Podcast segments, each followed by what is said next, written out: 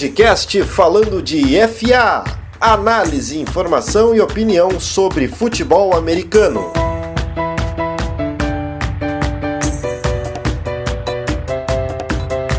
Fala pessoal, sejam bem-vindos a mais um podcast falando de FA, edição de número 69. Estamos quase no número 70. É muito podcast para conta e mais um com a audiência de vocês aqui no nosso podcast falando de FA, que vai falar sobre a semana 8 da NFL e também sobre essa trade deadline que não foi tão movimentada assim como a gente esperava. A gente esperava algumas trocas mais interessantes, mas acabou rolando ali uns negócios que podem fazer a temporada dar uma mudada de rumo, principalmente nas defesas.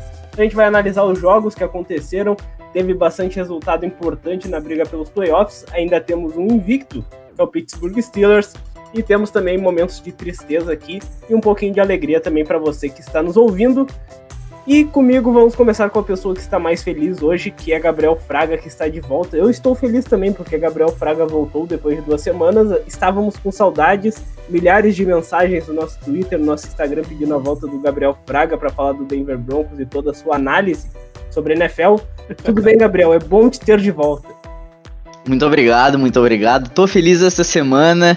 Falei que o meu Broncão ia ganhar. Falei lá nos palpites. Quem não acreditou é clubista, porque eu não fui clubista em nenhum ponto nessa, nessa nesse palpite.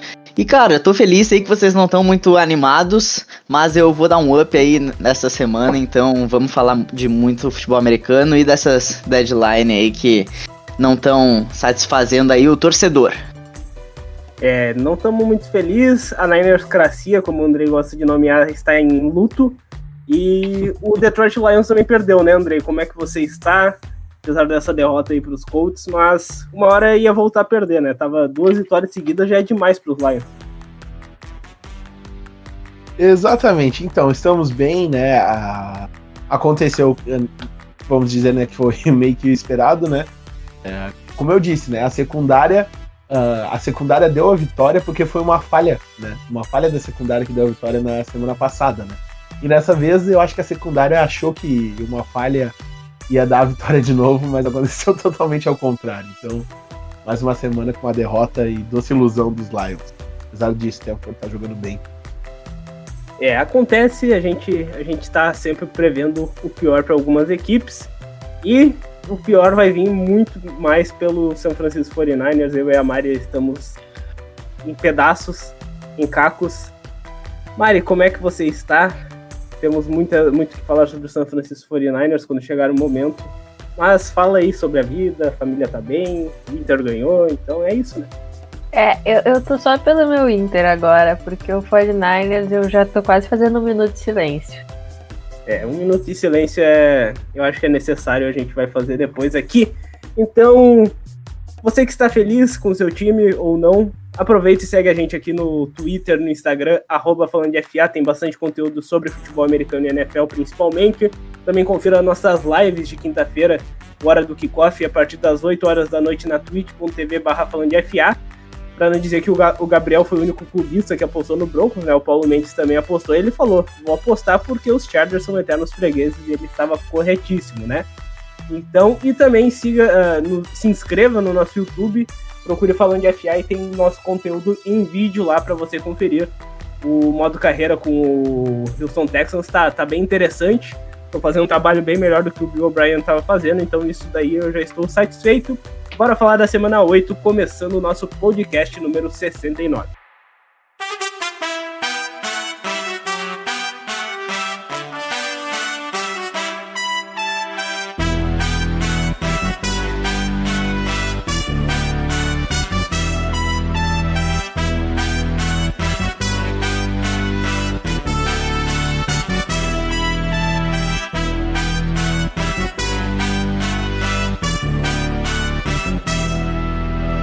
E para começar aqui a falar da semana 8, vamos pelo jogo do Thursday Night Football, que não deu para fazer aquelas divisões de jogos que deram um amasso ou que foi tipo muito disputado, porque a gente teve partidas bem parelhas, mas nem tanta emoção assim como na semana 7. Então vamos pela ordem aqui. Os Falcons venceram os Panthers 25 a 17, uma surpresa, né? Segunda vitória dos Falcons. O que, que dá para falar desse jogo aí, Andrei? Tu acompanhou mais ali pelo Twitter. Quem se destacou e o que, que aconteceu para os Panthers perderem para os Falcons? Exatamente, esse duelo da, da divisão sul da NFC foi um, um, duelo de defesas, eu diria. A gente teve, principalmente pela, pela parte da, da defesa do Atlanta, foram três sacks muito importantes para os Falcons, que em momentos cruciais, eu acho, eu diria, que impediram de acontecer uma virada aí para time dessa para cima dessa franquia, né? A defesa, a defesa dos Panthers jogou bem também, mas acho que pecou muito, que sofreu com muitas faltas, daí acabou facilitando até o desenvolvimento desse ataque de Atlanta, que não é um ataque que está tão bem assim, que se destaca em algumas partidas bem pontuais, mas não é. Uh, de destaque dessa partida, a gente pode trazer o kicker de Atlanta, né, o preferido da quinta série brasileira, que a, apesar de ter errado um extra point, ele foi bem decisivo. Né? Ele uh, foi importante, fez uh, field goals longos e importantes para manter essa equipe do Atlanta na liderança no placar. Todd Guller também teve uma boa partida, teve jogadas importantes. Do lado de, de, de Carolina, a gente teve o QB, né, Bridgewater, que teve um ótimo jogo. A gente viu que ele sofreu uma pancada muito feia, né, uh, na cabeça ali, um contato depois de ter, de já estar no chão já. Foi, saiu por um tempo do jogo. O PJ Walker ainda entrou para substituir. Ele conseguiu voltar, fez boas big plays até, algumas jogadas importantes, mas teve interceptação que de, no final do jogo. Uh, apesar desses detalhes, aí, ele fez uma boa partida, uma partida interessante, né? Foi uma é, é, é aquela expectativa, né? A gente ninguém tinha muita expectativa para esse jogo. Foi um jogo interessante de assistir, não diria que foi uma das dos Thursday Nights mais emocionantes, né? Porque a gente teve outros jogos mais emocionantes que esse, mas eu acho que o que superou todas as expectativas, com certeza, é que a Atlanta falconizada não rolou, né? Então uh, foi um jogo bem interessante, é um jogo interessante rever até alguns detalhes, principalmente uh, a defesa da, de Atlanta, como eu já havia falado, surpreendeu bastante. E aquela jogadinha engraçadinha do Matt Ryan correndo, que eu achei sensacional. Mas é, não tem muito mais detalhe para falar dessa partida de quinta-feira. O que, me animou, o que me animou mesmo nesse jogo foi que eu fiz três apostas no bet relacionadas a esse jogo e as três bateram. Inclusive, uma foi o touchdown terrestre do Matt Ryan, que ele não tinha feito nenhum ainda, fazia tempo que ele não fazia touchdown terrestre. Eu vi lá, tava 9x, ah, vou apostar 50 centavos nisso e bateu. E ainda consegui mais duas, o Julio Jones jogou muito também. Então, um Thursday Night Football ali que a gente não esperava nada, aconteceu algumas coisas engraçadinhas. E bora passar para outro jogo, porque esse jogo já não importa mais nada se a gente for pensar também em playoffs, né? Já aqui na, na EFC Leste, a gente teve um duelo que eu não tava dando nada, mas teve jogo, né, Mari? Teve um duelo interessante entre Bills e Patriots, vitória de Buffalo, para liderar a divisão, assim, ainda mais que os Dolphins estão na cola, mas o Buffalo Bills conseguiu superar os Patriots, mas foi no sufoco, né? Ah, eu achei, inclusive, que os Patriots iam levar no final. Mas foi importante que o jogo corrido dos Bills finalmente acordou, né? O Devin Singletary com 86 jardas, o Zach Moss com 81 jardas mais dois touchdowns. E o Josh Allen pode não ter lançado passe para TD, mas ele fez o dele correndo e ainda botou mais 23 jardas na conta. Mas, né, os Patriots estavam seguindo lá, estavam com o estavam menos por causa que não tinham feito o touchdown, tinham feito só no field goal, mas daí compensaram com a conversão de dois pontos. Daí o Cam Newton também sem touchdown aéreo, mas com corrida.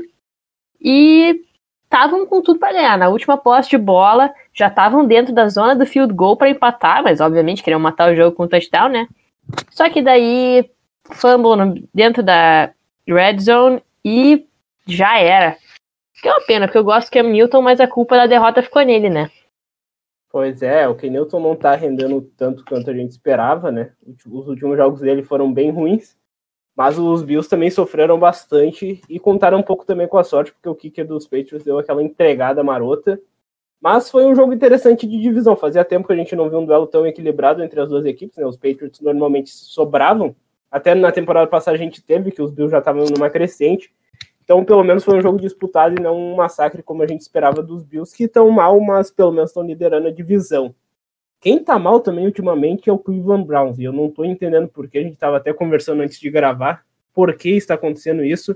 Fizeram mais uma partida com poucos pontos. O Cleveland Browns parece que é 8 ou 80, né? Ou faz 8 pontos ou faz 80. porque não, é impossível eles manterem uma, uma, uma consistência. Perderam 16 a 6 dos Raiders, né, Gabriel? E um jogo que foi de pouca pontuação e bastante pegado, né? O que, que aconteceu nessa partida aí? Um jogo feio, né? Meu Deus, se tem uma coisa que eu não gosto é jogo de defesa. Sinceramente, olha, é bonito de ver sec, é bonito de ver fumble. É legal, fumble é vida, mas, cara, dá uma maneirada. Vai, vai de leve, não precisa ser a partida inteira. Entendeu? Mas foi isso, cara. Sinceramente. Ou, ou, foi... ou, pelo menos pontua depois de fazer o fumble. É, né? exatamente. exatamente. Do, o, o Cleveland Browns só existiu o kicker no jogo, né? Basicamente, para pontuar. Eu acho que. Eu acho, sinceramente, eu acho que o kicker do Cleveland Browns deve ter mais pontos que muito wide receiver por aí. Mas tudo bem. Vamos lá. Eu acho que assim, ó, o jogo do Cleveland Browns e do Las Vegas Raiders foi aquele jogo para mostrar que o Las Vegas Raiders não é um time tão bom quanto todo mundo achava que era, só por ter ganho de times bons. E o Cleveland Browns não é o time que todo mundo esperava que fosse ser esse ano quanto e, e ano passado. Porque para perder de 16 a 6 do Las Vegas Raiders, que beleza, não é um time fraco, mas também não é um dos melhores times, quer dizer que esse projeto aí não tá rendendo muito bem, né? Também eles estão 5-3, beleza, é positivo, mas eu acho que esse jogo disse muito sobre as duas equipes. Foi um jogo feio, foi um jogo falho. O Baker Mayfield, assim, olha, 122 jardas é. Eu não sei, eu não sei o que, que ele queria. O Jarvis Landry dropando muita bola. Quando o Baker Mayfield fazia alguma coisa boa, o Jarvis Landry ia lá e, pô, drop. Acabou. Acabou. E aí acabou a campanha, vários downs por causa do Jarvis Landry. Não teve touchdown por causa do Jarvis Landry. Eu acho que bota esse jogo aí na conta dele e também dessa defesa aí. A OL também, que fez algumas faltas que dificultou bastante o, a campanha. Mas foi isso, cara. Cleveland Browns tá só provando que, na verdade, o projeto é bom, mas na prática não tá funcionando. É, até para ver aqui, o Jarvis Landry foi alvo 11 vezes e só teve quatro recepções para 52 jardas. Então, Exato. ele dropou muita bola e foi, foi bem feio o jogo dele. E a falta que faz o Odell Beckham Jr., né, também. Isso daí é importante ressaltar. Enquanto isso, os Raiders, o Josh Jacobs fez um baita jogo, 128 jardas, também correu 31 vezes, né? Não, não foi exigido pra caramba nesse jogo. E pelo menos veio a vitória dos Raiders para se manter vivos na briga. Foi um, é, o importante desse jogo é que foi um duelo direto entre equipes que vão brigar pelos playoffs. Que essas duas equipes vão brigar pelo wild card ali, sexta, sétima vaga com certeza. Então foi uma vitória importante dos Raiders, mas eu esperava pelo menos mais de 20 pontos de cada equipe aí, porque pelo, pelo que eles vinham jogando, era o esperado, pelo menos. Vamos agora falar rapidamente do jogo entre Jets e Chiefs, porque não tem muito o que falar. Uh, os Chiefs amassaram, né? Não passaram de 40 pontos, como eu esperava, mas o Patrick Mahomes lançou 5 touchdowns, 416 jardas. Ele não foi o MVP da semana, até porque o jogo foi contra os Jets, então era obrigação dele fazer isso. Uh, mas foi uma grande atuação que ele teve, né? Bastante jardas, bastante touchdowns. O jogo terrestre de Kansas City não existiu. Uh, foram poucas jardas para o Edwards e Livion Bell correu para sete jardas apenas. Eu achando que ele ia fazer um baita jogo, a lei do ex ia rolar solta, ele não fez isso. E do lado dos Jets, né? A gente não tem muito o que comentar. O Kicker trabalhou bastante, fez os nove pontos aí do, dos Jets. O Avery Williamson, que conseguiu Uh, bastante tackles, ele foi trocado depois disso, ele vai jogar no Pittsburgh Steelers, um baita reforço para essa defesa, porque uh, o nosso querido Devin Bush está machucado, então ele vai reforçar muito bem o corpo de linebackers aí do Pittsburgh Steelers. Então, é basicamente isso para falar desse jogo, né? Porque não teve quase nada acontecendo, São Darnold não produziu nada. Uh, e o que mais me assustou hoje foi a declaração do Joe Douglas, né? Falando que o Adam Gaze é a, solu é a solução dos problemas do New York Jets. Então eu acho que a franquia pode acabar, né, gente? Porque quando o General Manager fala que a solução do, da equipe é o Adam Gaze, tem bastante coisa errada aí. Então eu só queria terminar de falar desse jogo com, com essa declaração. Alguém tem um comentário para falar isso? Alguém consegue defender essa fala do Joe Douglas? Se não tiver, eu sigo aqui. Se tiver, tá expulso também do canal falando de FA, só pra deixar claro. Ah, podia cair os dois, né? É, é, o, o, certo seria isso, né? O, o Adam Gaze pelo péssimo trabalho e o Joe Douglas por falar essas asneiras, né? Então, estamos definido aqui. Bora falar de outro jogo porque é melhor. Vamos falar da, da vitória do Joe Burrow. Joe Burrow venceu mais uma. Joe Burrow surpreendeu, jogou muito, né, Mari, contra o Tennessee Titans e bateu aí uma equipe que agora está com duas derrotas seguidas. Crise nos Titans, Mari. Será que é isso? Olha, eu sou muito fã do Joe Burrow, mas não sou eu que falo dele, não. Não é tu? Não, eu errei mesmo, é o Gabriel. Mal eu aqui, ó. É, ao, ao, vivo é assim, olha só. É que eu, eu lembrei que a Mari gosta tanto de Joe Burrow e eu quis que ela comentasse. Depois tu ah, sim. também amo Joe Burrow. Cara, uma pergunta, amamos Joe Burrow. Aqui amamos Joe Burrow. Hã? Quem não ama? Quem não ama Joe Burrow? Não, a verdade é que eu, eu vou falar uma coisinha, tá? A verdade é que mais cedo nessa semana, tá? A gente fez lá os palpites, tá? é, tá? E a única, a única pessoa que confiou de verdade nos Bengals tem nome, tá bom? E se chama Gabriel Fraga. Vocês foram com essa marrinha de vocês de que, ai, que os Titans são um time forte. Respeita o Joe Burrow, meu querido. Respeita o calouro mais doido dessa NFL, tá me entendendo? O moleque é carismático. Eu acho que só a carisma dele já vale a pontuação que eles fizeram. Eu tava falando aqui, sinceramente, com o Alex há um tempo atrás. Que o, a gente tava falando sobre certas coisas que eu vou falar um pouquinho mais pra frente, mas vale, vale falar depois. O Joe Burrow é um calouro tá? Todo mundo sabe. Primeiro ano, fazendo o Cincinnati Bengals ter uma média de mais de 25 pontos por partida. O Cincinnati Bengals, tá? É sem, o, tá sem o AJ Green, pra falar a verdade, tá? Porque ele tá no campo, mas ele não tá jogando.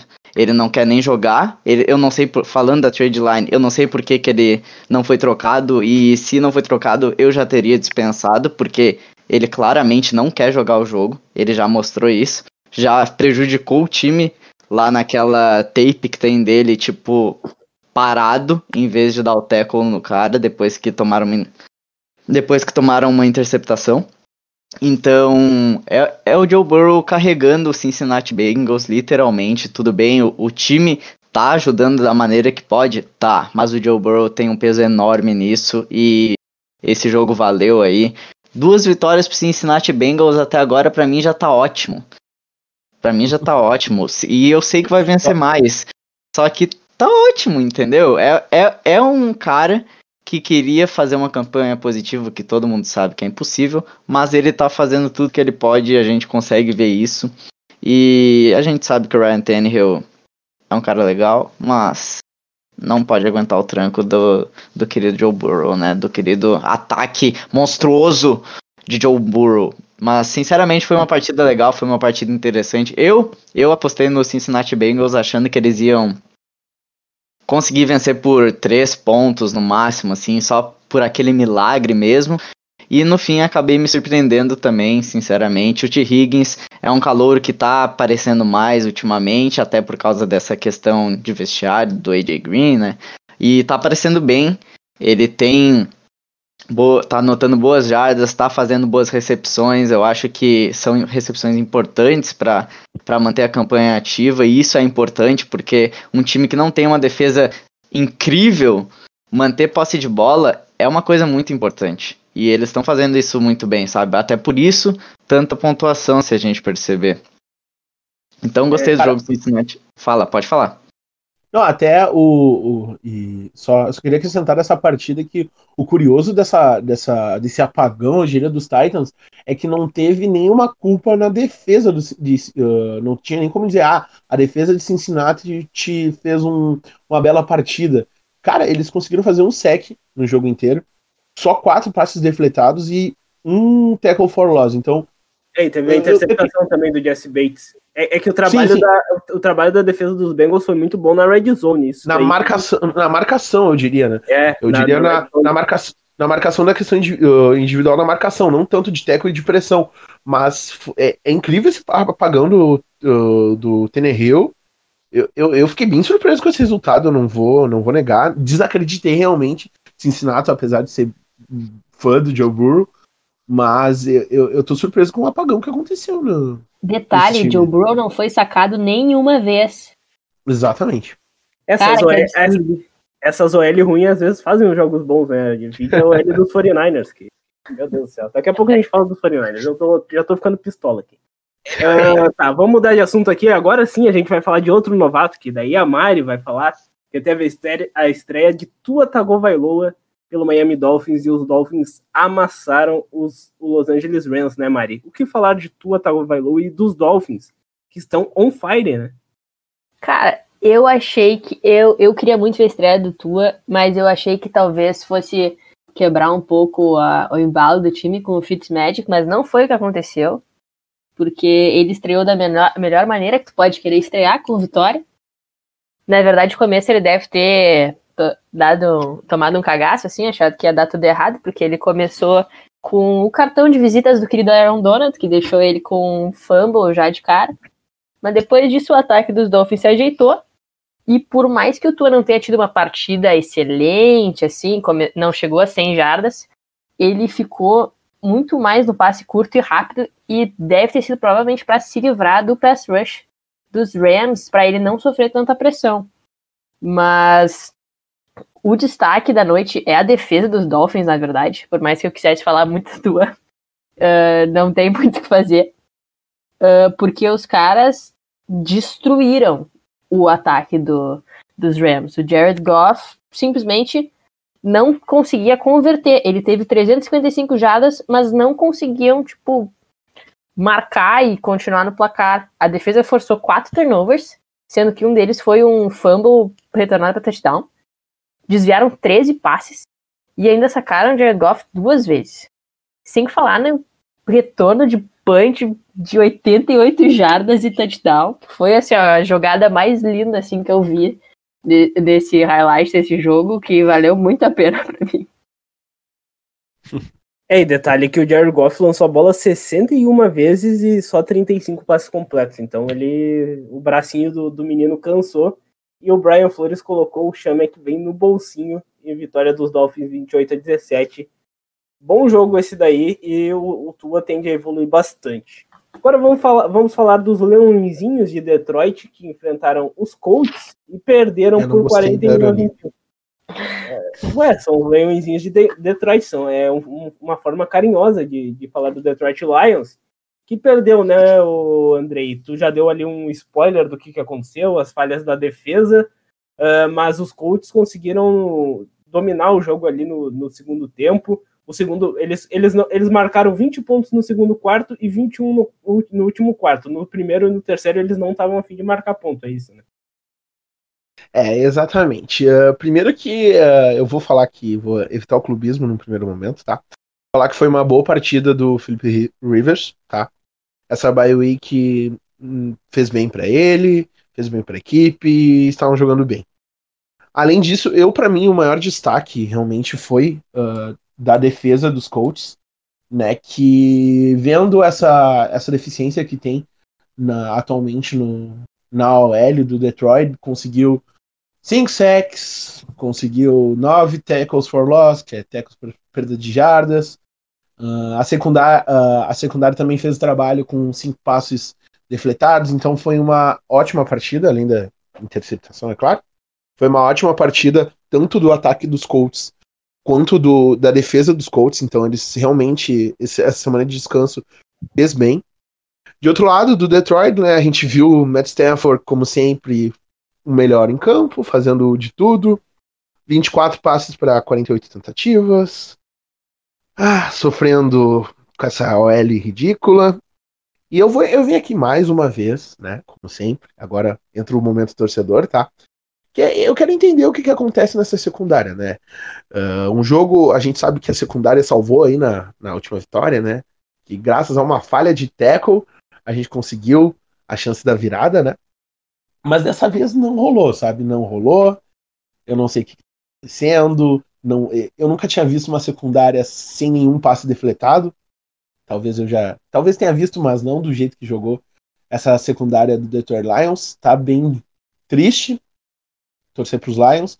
E, mas é aquela coisa, né? O, o, o ataque tá. O, o, defeito do ataque, claro que uh, Golodai não, não jogou, né? Mas a gente teve outros problemas, a OL não, tá, não, não é suficiente para esse time, tem muitos buracos, muitas coisas, são detalhes para resolver, e não tem muito que se iludir aí com o Detroit Lions, e os Colts estão engrenando, é um time que não está tendo tantos holofotes contra outras equipes, né, uh, que apesar disso estão 5-2, né, Felipe Rivers está pegando confiança, a defesa está trabalhando bem.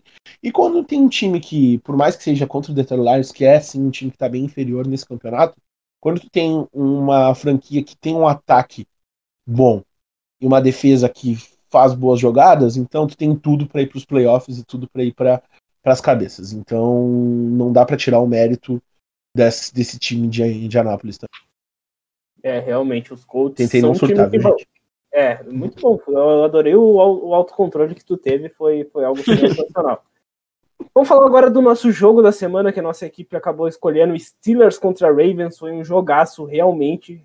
Valeu a pena assistir. Quem não assistiu, vacilou. Porque foi um duelo interessante, no qual a defesa de Pittsburgh conseguiu fazer mais um jogaço.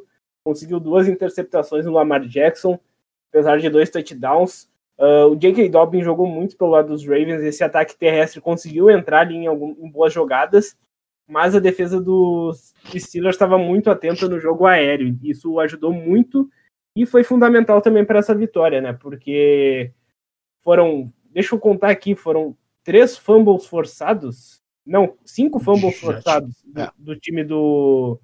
Ah, não, teve um, dois, três. Nossa, quanto fumble teve esse jogo? Meu amigo, Teve muito fumble nesse jogo. Se a gente for contar aqui, oito fumbles teve nesse jogo. Foi um festival de fumbles, assim, o que interessa é que os Steelers aproveitaram melhor esses turnovers, isso que faz a diferença nesses duelos, uh, principalmente entre equipes boas, que têm boas defesas, e ataques também que funcionam, mas uh, se as defesas souberem aproveitar esses erros e pontuarem, isso daí faz totalmente a diferença. Isso foi fundamental para mais uma vitória dos Steelers, que estão invictos. Uh, destaques aqui da defesa, já que a gente está falando que foi, foi esse, esse destaque todo. Robert Spillane, 11 tackles no total, teve um tackle for loss, teve um fumble recuperado para touchdown, então ele jogou muito bem. Uh, o, o, ele também teve uma interceptação que na verdade foi, foi voltar, que voltou para touchdown, o fumble ele conseguiu recuperar. Teve também outra interceptação do Alex Highsmith, então jogadores que não são tão conhecidos aí do, do público, uh, ao invés de TJ Watt, uh, Bud Dupree fazendo boas jogadas, Minka Fitzpatrick também muito bem. E eu queria destacar que o principal jogador foi o Stephen Tweet, que é o defensive tackle desse time. Ele teve dois sacks fundamentais aí nessa partida, muitos tackles também. Então, foi um jogo interessantíssimo da defesa dos Steelers e a defesa dos Ravens não conseguiu forçar tantos turnovers em cima aí do, do ataque de Pittsburgh. E essa foi a principal diferença na minha visão. Uh, apesar de, de alguns jogadores se destacarem, não tiveram esse impacto igual os Steelers tiveram. Eu estou muito ansioso já para o duelo da semana 12, que é o duelo do Thanksgiving, que vai, vai, vai ser o reencontro essas duas, entre essas duas equipes. E eu acho que os Steelers ainda vão estar invictos, hein, porque a tabela até lá é uma tabela favorável e vamos ver o que, que vai acontecer, porque o, o Matheus, infelizmente, não está entre nós aqui para falar dos Steelers. Ele está muito animado depois dessa vitória, mas eu estou muito animado pra, por ver os Steelers jogarem. E como eu escrevi na crônica, parabéns para o Mike Tomlin. Ele está, na, na minha opinião, na liderança aí pelo prêmio de Coach of the Year. E eu critiquei muito ele na última temporada. Eu estava até cogitando ali já pedir uma demissão dele, porque ele está bastante tempo e o time não estava evoluindo. Mas a evolução em 2020 que os Steelers estão tendo é de dar os parabéns com certeza e estão jogando muito. E eu tô muito confiante que os Steelers vão incomodar ainda muito e quem sabe chegar no, no Super Bowl. Para quem não sabe, né, meu, a minha aposta foi os Steelers, né, no, no, Super Bowl, né, quem não lembra. É. Foi sim. Né? E uhum. eu queria, eu também queria anunciar que eu sou a próxima contratação para quarterback do Kansas City Chiefs.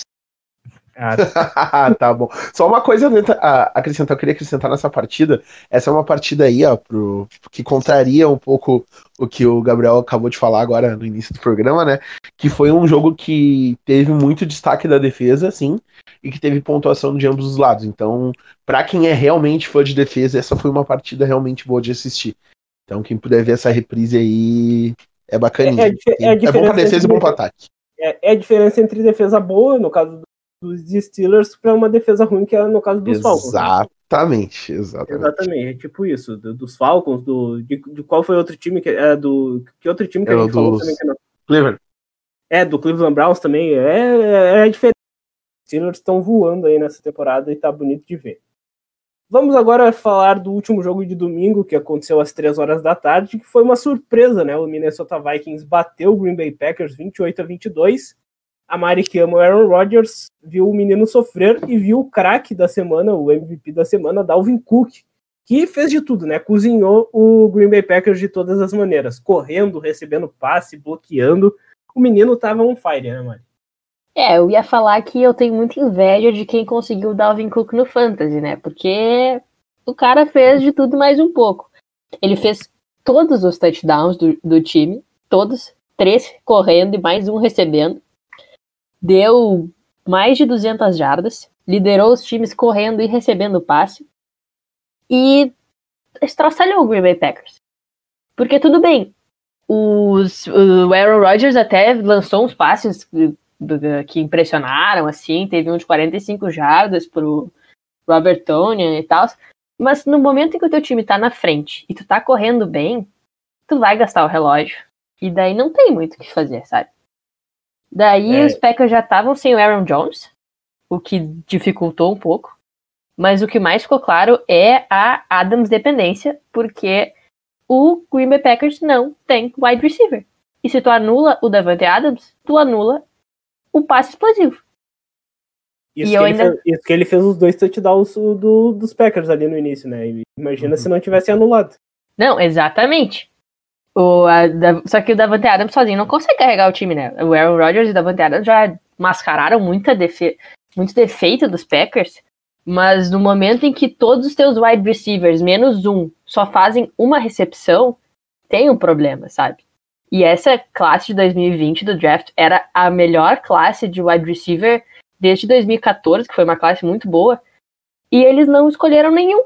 Tudo bem, escolheu Love e tal, beleza, pensando no futuro, mas tinha muito wide receiver para pegar na segunda rodada ainda. E na terceira.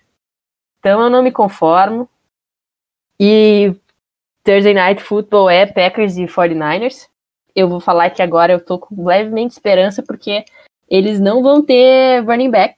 Porque o Aaron Jones continua questionável, Jamal Williams está fora por causa da Covid. Então talvez eu ainda esteja com um pouco de esperança, talvez seja só clubismo, vamos ver.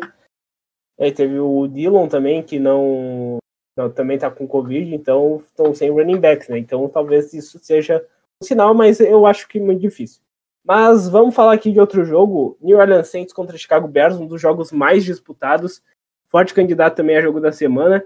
Foi um jogo que estava bem enroscado ali, muitos field goals, jogadas da defesa, uh, os ataques não estavam tão explosivos, mas foi um jogo que foi engrenando ali, chegou no último período e foi para prorrogação, graças ao chute do Cairo Santos, o brasileiro Cairo Santos, jogando muito bem, por sinal. Ele tá, teve aproveitamento de 100% nos chutes, mais longo de 51 jardas. Então o Cairão arrebentou nesse jogo. Só que do outro lado, o Will Lutz também jogou muito bem. Teve aproveitamento de quatro chutes de cinco tentados, então ele acabou errando um. Mas ele deu a vitória na prorrogação para o New Orleans Saints. Esse time do Saints que tá difícil, porque os alvos para passe estão cada vez piores, parece. O Jerry Cook parece que é a única salvação ali. E o Tyson Hill também sendo essa salvação. Uh, dois passes para ele de 15 jardas cada um. Ele anotou até um touchdown muito bonito. A defesa dos Bears deu um mole danado de tomar um touchdown aí do, do Tyson Hill, que é o canivete suíço do New Orleans Saints.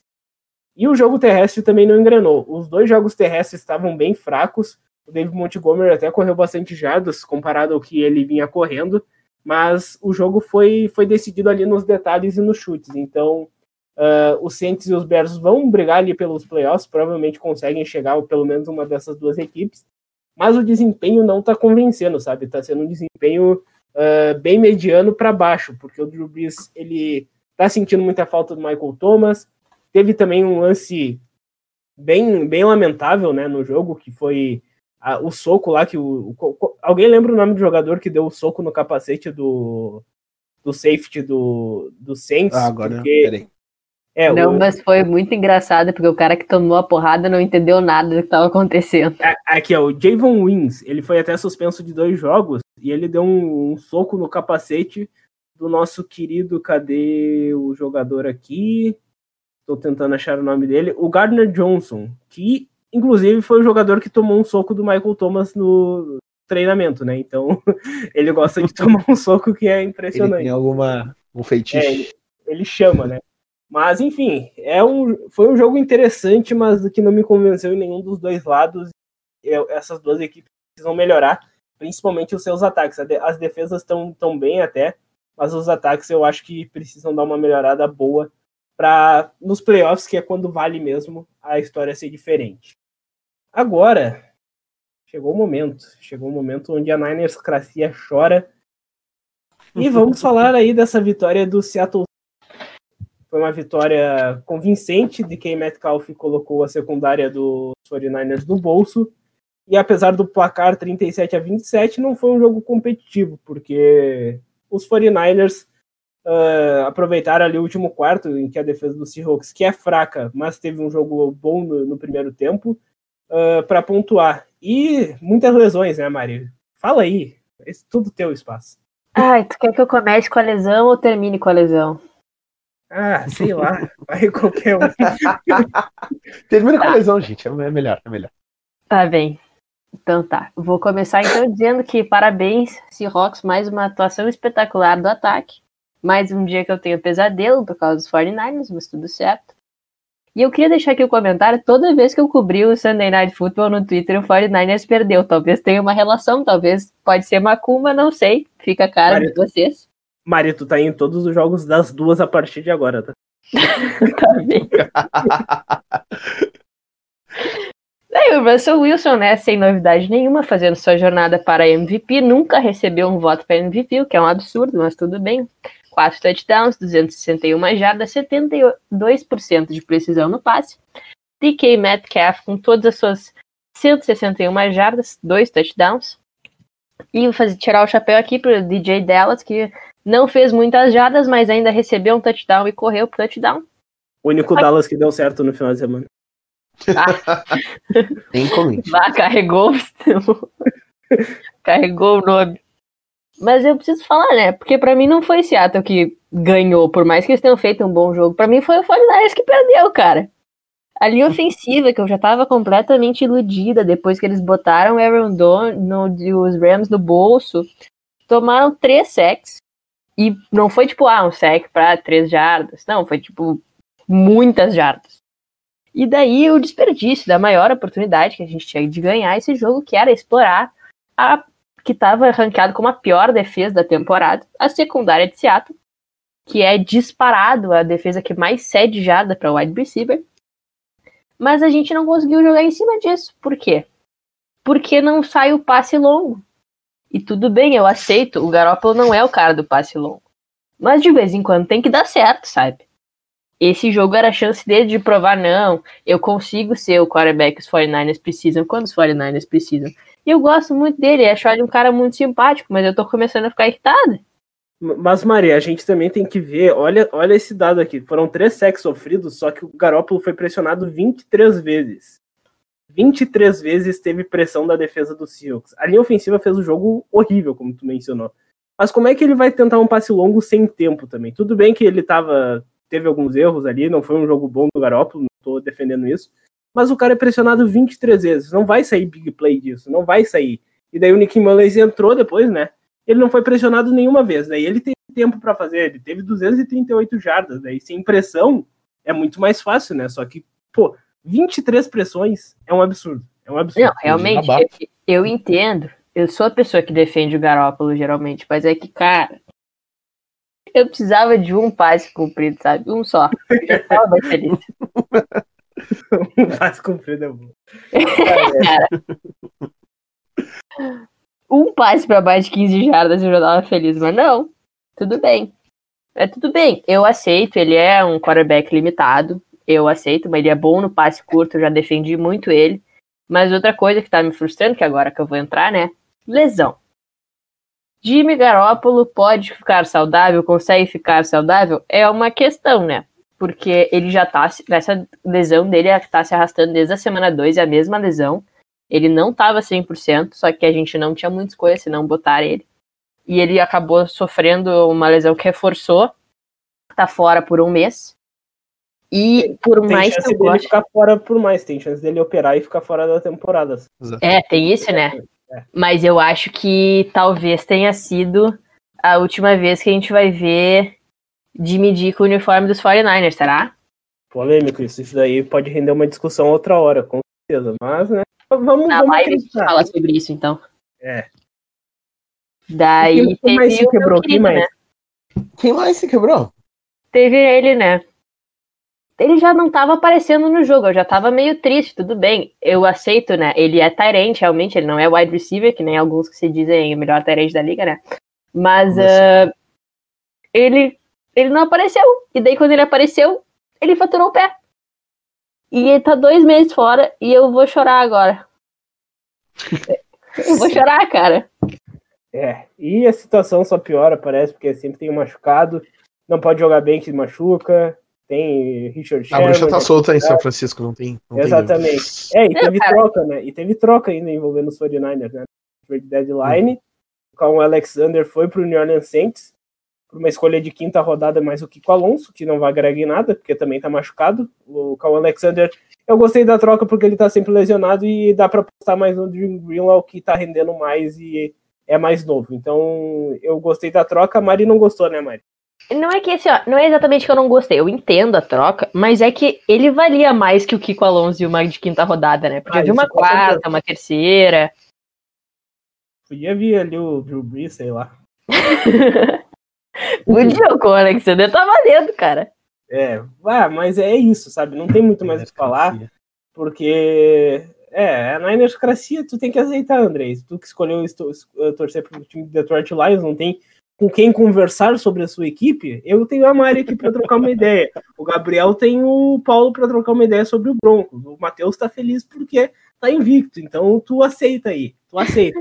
Porque agora a gente vai falar de um momento que o Gabriel está muito feliz, né, Gabriel? Porque teve uma virada incrível. Drew Locke jogando muito, né, Gabriel? Jogando um absurdo o, o futuro da franquia de Denver. E não teve Atlanta falconizada por parte dos Falcons, mas teve por parte dos Chargers. E fica a dúvida, fica a questão que depois a gente pode responder. Quem entrega mais, Chargers ou Falcons? Fala aí, Gabriel, da vitória do Broncão. Pois é, cara, tô feliz essa semana. Sabia que ia dar broncão. Não sabia que ia ser apertado, porque, como o Paulo muito bem disse, são fregueses, né? Mas tudo bem, mostraram que tiveram vontade de ganhar.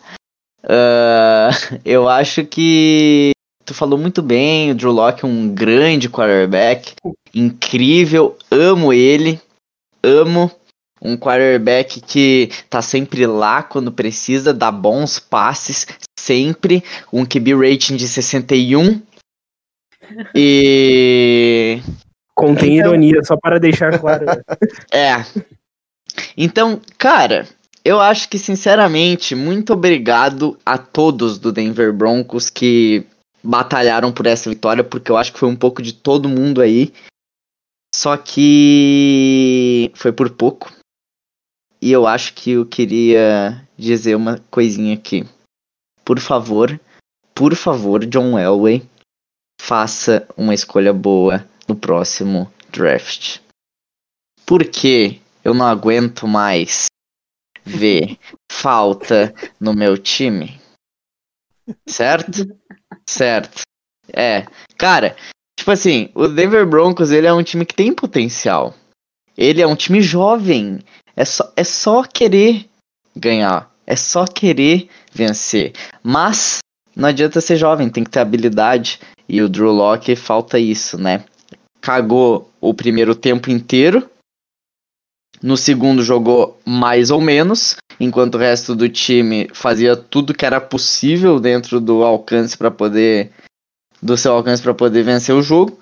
E aí no final, o trabalho que foi do time inteiro acabou pro Drew Locke, pelo menos foi isso que o, o Denver Broncos na página oficial publicou, né? Um quase perfeito uh, último quarto do Drew Locke. Quase perfeito, cara. Pelo amor de Deus, vamos, vamos, vamos olhar direito isso aí.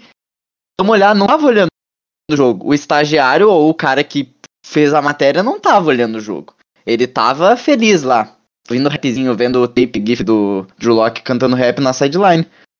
Porque. Philip Lindsay, obrigado por existir. Apenas isso. Eu tava falando com o, com o Alex, eu acho que algum dia, eu não sei porque eu tenho esse medo no meu coração, mas eu acho que algum dia o John Elway vai fazer uma cagada de trocar o Philip Lindsay. E nesse dia eu vou enviar uma carta aberta pro John Elway. Porque eu vou ficar muito puto.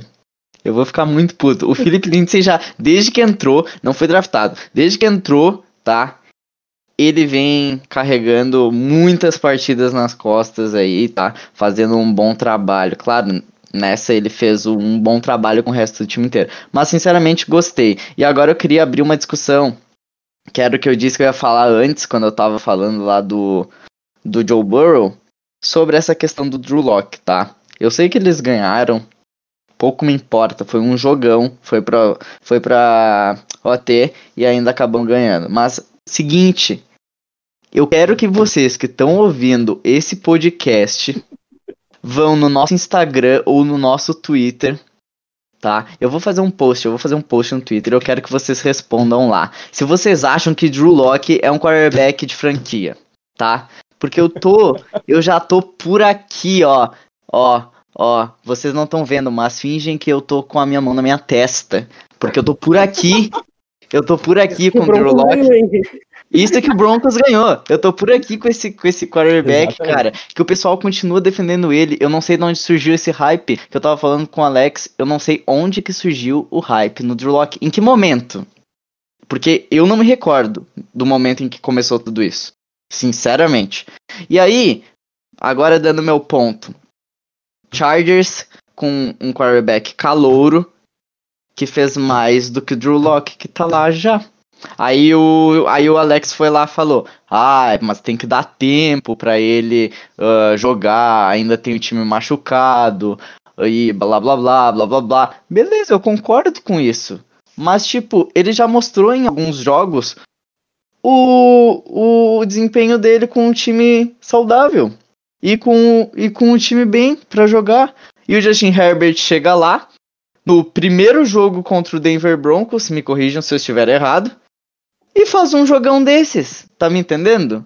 E o Chargers não é time para se ir para nem o wild card. Então me desculpa quem diga o contrário, mas se o Drew Locke não consegue ganhar um jogo tranquilo contra outro quarterback, claro, a defesa tem grande parte nessa nessa receita aí também, mas se o Drew Locke não consegue pontuar bem também contra um time que tá quebradinho e pior na teoria que o Denver Broncos, por que, que ele deve ser considerado o futuro da franquia? O Justin Herbert chegou ali no primeiro jogo e fez mais que ele. É isso que eu tenho para deixar essa reflexão para vocês. Se vocês acham que o Drew Locke, quem aí for, for defensor uhum. do Drew Locke, eu quero que vá na minha DM e me chame. Tá bom? Me chama que eu quero é, discutir contigo muito isso. É, esse é um assunto que a gente pode até tratar melhor no nosso live de quinta, que a gente vai ter mais tempo também para falar sobre os jogos da semana 9. Então fica ligado lá na nossa twitch.tv barra falando de FA. Uh, mas é uma boa discussão e que tem muitos argumentos e a gente traz mais gente também para trazer a sua visão. O importante é que o Bronco ganhou. Parece que, parece que não ganhou, né? Mas ganhou. Alex. E... Eu só quero deixar Oi. uma coisa. Fala. Primeiro, primeiro, não, o primeiro que é nítido aqui que o, o clubista mais controlar, controlado aqui da, da equipe sou eu né? A gente ah. percebe exaltação. mas isso tu tinha alguma dúvida isso, ainda? Isso, né? Isso eu, eu tô muito surpreso, tá? Primeiramente. Mas segue aí, segue o programa. tudo bem, tudo bem. Não, eu só queria comentar uma coisinha que a gente acabou falando sobre a, a as trades, né, que estão ocorrendo, que teve a deadline e tudo mais. E uma coisa que eu tava comentando e acho que é até válido uma discussão também, quem sabe mais pra frente, é sobre o fato do Dallas Cowboys ainda não ter pegado nenhum quarterback com experiência para ajudar eles, sabe, nesse, nessa temporada. Eu acho que eles desistiram da temporada. Eles botaram o calouro lá, o Ben. De, ben de alguma coisa. ben coisa pior, né? Hã? E tem coisa pior, né? Porque além de. Eu acho que já, já tá na hora de falar até da partida, eu acho, né, Alex? É, já mudamos de assunto, já saímos do Broncos, vamos pro Night aí. Andrei já engata aí sobre os Cowboys que perdeu mais é. uma e a gente já fala aí sobre o Dallas Cowboys, que é um time que sempre rende assunto porque tá uma várzea, né? Exatamente. Então, uma várzea que teve uma partida que não foi muito interessante, eu diria que foi uma partida mais engraçadinha, uma partida com com um humor bacana, quem, quem tava meio estressado no final de semana olhou essa partida deu boas risadas, diríamos assim, né? Uh, foi um jogo que é um pouco difícil de assistir, né? Só os fortes conseguiram. Uh, teve algumas jogadas uh, que, que deram uma animação para a partida, mas foi um jogo bem ruim. Sinceramente, a gente, a, a gente viu a insistência de uma conversão de dois pontos aí por parte do, do Philadelphia, né? Não usou muito o kicker, né? Uh, não tem muito o que falar, né? Uh, primeiro que uh, como é que até esqueci como é que fala o nome desse QB, mas o Ben Dinucci. É, ben Dinucci. Então, o, uh, o Dinucci não, não, não tá preparado para NFL. Não, é, ele é realmente um QB que veio do college, da segunda divisão do college e que tem realmente uma, uma dependência uh, durante a partida. Isso é bem nítido, a gente vê a dificuldade dele de, de, de ter uma. É que, que se tu botar um qualquer outro quarterback da NFL assim uh, do lado dele, e digo muitos diria muitos nomes assim, que não tem uma autonomia na hora durante do ataque, né? Parece que ele depende muito de, do, da comissão técnica, e isso é péssimo para um QB, e principalmente numa franquia como os Cowboys, que precisa sim de um QB com uma independência, com uma, com uma, uma liderança principalmente. Tá? De outro lado, a gente vê um jogo terrestre ridículo pro lado dos Cowboys. Uh, Ezequiel Elliott não, não tá fazendo uma boa partida. Uma linha, uma linha ofensiva ridícula, né? Não, a eu linha falei ofensiva, a linha ofensiva é. é. algo, é algo que, tipo, eu ia até deixar pra falar no final, é algo que é, é, triste ver quem. Se eu não me engano, foi 2013 ou 2014, agora eu não lembro, eu não me recordo da data exata. Mas eh, depois a gente ter visto uma linha ofensiva de exemplo, uma linha de ofensiva que acompanhava as corridas, que abria caminhos, abria mares, ver essa linha ofensiva de agora dos Cowboys, né? É, é bem triste, é um time que está decepcionando bastante, que está tudo desorganizado, a gente não vê reação por parte da, do, da, da coordenação da, da, equipe, não vê por parte dos jogadores. Ezekiel Elliott parece ter desistido e para piorar, né, como se não bastasse essa péssima pedida, essa péssima partida do de noite, né? Uh, agora de noite saiu a notícia, né? Andy Dalton está colocado na lista de prevenção à Covid-19. Então ele tinha sido operado da conclusão, né? E agora vai continuar fora por causa desse vírus aí. Então Parece que as coisas realmente só melhoram para Dallas Cowboys. É. Também não entendi porque eles não foram atrás de um QB, com tanto QB aí podendo aí, né? Os nomes que a gente sempre fala, até mesmo, não sei se Colin Kaepernick seria o, o nome para essa franquia, mas poderia ajudar muito mais do que um, um QB que jogava na segunda divisão do college. Sinceramente, não, não vai conseguir levar nada lugar nenhum. Assim. É que tu pode botar qualquer QB ali. O cara tomou 48 pressões no jogo. Se a gente reclamou do Garópolo tomando 23, imagina tomar 48 pressões no jogo. Não tem como jogar, sabe? E tu podia botar o Deck Prescott. O Deck Prescott tava tomando muita pressão. O, a diferença é que ele sabe correr. Mas mesmo assim, tava dificultando o jogo dele. Ele tava fazendo bons jogos, mas tava dificultando. O Zeke, tudo bem, tá sem vontade, mas também ele não consegue achar gaps para correr. É nítido isso. Ele não consegue Sim. correr dessa linha ofensiva aqui, eu tô olhando o depth chart, o único nome que presta e que era dessa linha boa aí que tu mencionou é o Zach Martin ali. Porque o resto é muito ruim. É e muito que sozinho ruim. não consegue fazer tudo o que Óbvio fazia. Que não. Né? É, é, a, linha ofensiva é, é um conjunto, não adianta. É, é ele, é um conjunto. ele mais quatro cones, tá ligado? É ele mais quatro cones ali. E pra piorar... cone é melhor. Até cone é mais. É mais, é mais o cone eu acho mais. Mas eu acho que falta coisas aí também, cara. Falta, tipo, considerar o fato de que é um quarterback calouro. E, tipo assim. rodada, né? E, e, tipo assim, a- os caras perderam o. Dak Prescott. Literalmente, tipo, o nome, a liderança do time, basicamente.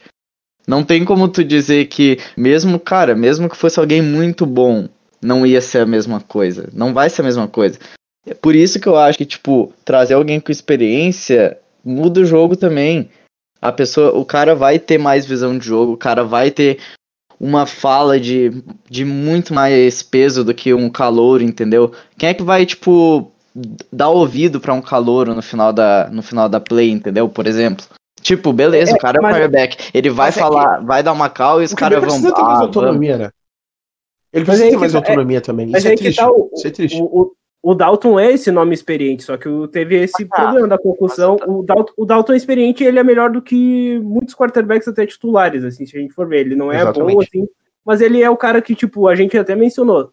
Teve momentos que eu achava que o Dalton poderia ser titular nesse time no lugar do deck.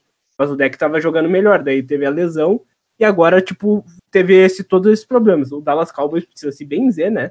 Porque o cara sai da concussão e pega Covid. e daí agora vai ter no jogo contra apenas o Pittsburgh Steelers, melhor defesa da liga. Vai ter, ser o ben, é, vai ter como opções o Ben DiNucci, o Garrett Gilbert ou o Cooper Rush. São três nomes que ninguém conhece direito e três nomes que vão apanhar horrores dessa linha defensiva da, da defesa inteira dos Steelers. Quem tem a defesa dos Steelers do Eu Fantasy já, agradece de joelhos. eu já queria dizer uma coisa aqui. Eu vou deixar cravado, tá? Mais de três interceptações nesse jogo. De cada Não, um, eu- se entrar os três Outra- quarterbacks, cada um lança três. Eu quero dizer uma coisa também que eu fico bem decepcionado, que essa é uma equipe que Colin Kaepernick ia servir, sabe? Eu tô, eu fico bem triste É. que ainda não citaram, É, nem cogitaram, nem cogitaram o nome dele pra é que, não, é que olha só. O Dallas fazer. Cowboys, ele é, ele é burro, entendeu? O Dallas Cowboys, Cara, eu não falo, eu não falo tipo a, a- o- os diretores, o Dallas Cowboys, a gente fala o Dallas Cowboys é burro, cara. mas o Dal- é, e o Dallas ver um o time Dallas Cowboys a gente competitivo pode- decair tanto, né? É, e o Dallas Cowboys a gente pode resumir por uma pessoa, Jerry Jones, General Ah. Manager. Ele é burro. Exatamente. Não, Sim, mas é- A Tá. defesa dos Cowboys também não só não ajuda, como, não- como atrapalha, né? Ainda tem É, esse. Exatamente. Eu não faz diferença nenhuma, né? É, é um time totalmente ruim, sabe? Eu acho que se tivesse um duelo Cowboys e Jets, os Jets tinham grandes chances de vencer. eu posso falar uma coisa? Só agora que me deu esse gatilho, que eu tava querendo falar, mas eu, eu tava com medo. Vou dizer um negócio aqui, tá? O jogo do, dessa semana dos Jets vai ser bem acirrado. Já, Sim, deixa, é, já deixa aqui, Isso dito. aí, isso aí a gente já menciona daqui a pouco, porque alguém tem mais alguma coisa pra criticar o Dallas Cowboys? Porque toda semana Não, um- última coisa, eu só quero acrescentar, eu só quero acrescentar nisso tudo que nós estamos vendo Gabriel Fraga defender Dex Prescott. Eu só queria deixar claro isso aí depois. Eu não defendi Dak é. Prescott. Eu apenas critiquei o fato de que eles não sabem fazer muita coisa sem ele. Mas tudo bem. É, isso é verdade. Então tá, tá bom. Vamos só terminar aqui a semana 8 rapidamente com o, o Monday Night Football, que foi um jogo, por incrível que pareça, competitivo até o final. O Tampa Bay Buccaneers, meu Deus do céu, não entendi eles no primeiro tempo. O Tom Brady tava pistolaço, ah, mas depois conseguiram a virada para cima dos Giants. Daniel Jones fazendo das suas pa- pa- patacadas, né? Porque, meu Deus do céu, que o Daniel Jones é ruim, meu amigo. É algo impressionante. E, por favor, New York Giants vá atrás de um quarterback imediatamente no próximo draft. Justin Fields está aí, ah, pega ali a segunda escolha e gasta no Justin Ah. Fields. Vai ser melhor do que o Daniel Jones. Tem outros nomes que depois a gente vai trazer. Classe de quarterbacks é interessante, então dá, dá, pra, dá pra tirar alguns nomes bons aí para pro, os Giants. E não venham me fazer igual fizeram com o Daniel Jones, pegar um cara desconhecido e pegar na, na sexta escolha geral. Se fizerem isso de novo, vão tomar naquele lugar. Então é só o que eu tenho pra falar do New York Giants que me deixou pistola. Porque tudo bem que jogaram bem, a defesa foi interessante, mas o Tampa Bay Buccaneers estava num desânimo total no ataque. Só no segundo tempo conseguiram essa virada. Era para ter tomado empate caso tivesse concluído a jogada lá de dois pontos, que muita gente achou que foi falta, eu achei que não foi falta. Eu achei que foi um erro do. Jones em demorar em lançar a bola. Então tem todos esses fatores. Eu acho que o Daniel Jones perdeu esse jogo para os Giants, porque dava para ter ganho se tivesse um quarterback melhor. E é isso, sabe? Não tem muito o que falar do, do, desse jogo, porque por mais competitivo que foi, o jogo se resumiu em Daniel Jones jogar mal e os Bucks fazerem a parte dele, que era só vencer o jogo e vencer. Então. Os Bucks queriam perder o jogo, na verdade. É, eles estavam assim, ó, Daniel Jones, vai, ganha, amigo. Faz essa aí boa pra, pra Nova York. Ele, a não, gente não dá essa moral. É, é, é, bem triste, né, ver a, a, defesa dos Giants ter acordado, jogado tão bem e o ataque ter cagado tudo, né? Isso é, é, é, é, triste, mas previsível, né? Porque eu, eu, eu fa... Essa mesma fala serve para os Bucks, para ser sincero nessa, Sim, nessa nesse jogo, porque o que foi decepcionante esse ataque dos Bucks no jogo, sinceramente. A, a, de, a defesa salvou muito também, teve boas jogadas ali, pelo menos no, o, o segundo tempo até melhorou, mas cara, os Bucks são um time meio oscilante, sabe? Tipo, eles fazem jogos muito bons e às vezes parece que somem do mapa, não sei dizer. Sim, eles gostam de ganhar dos bons e ter jogos difíceis influência. É o, são os Robin Hoods da, da NFL. Dá pra gente chamar assim. Vamos agora para os palpites da semana 9 aqui para encerrar nosso podcast que rendeu pra caramba. E vamos falar do jogo de quinta-feira, Packers e 49ers. Vamos na ordem aqui, Mari, Gabriel e Andrei. E depois eu. Sou sempre o último, porque os últimos serão os primeiros. É isso aí. E, Mari, quem ganha aí? Packers ou 49ers? Cara, eu vou na, na ilusão e no clubismo. E vai ser, vai ser a gente, cara. Vai ser, vai ser nossa vez. Agora vem. Tá, eu vai vou de Packers pelo bem do meu bet. Tá, e Packers, tu, Andrei? Packers pela, pela razão e não pela emoção. É, eu vou com a razão também, eu vou de Green Bay Packers. Eu já tô desacreditado nessa temporada.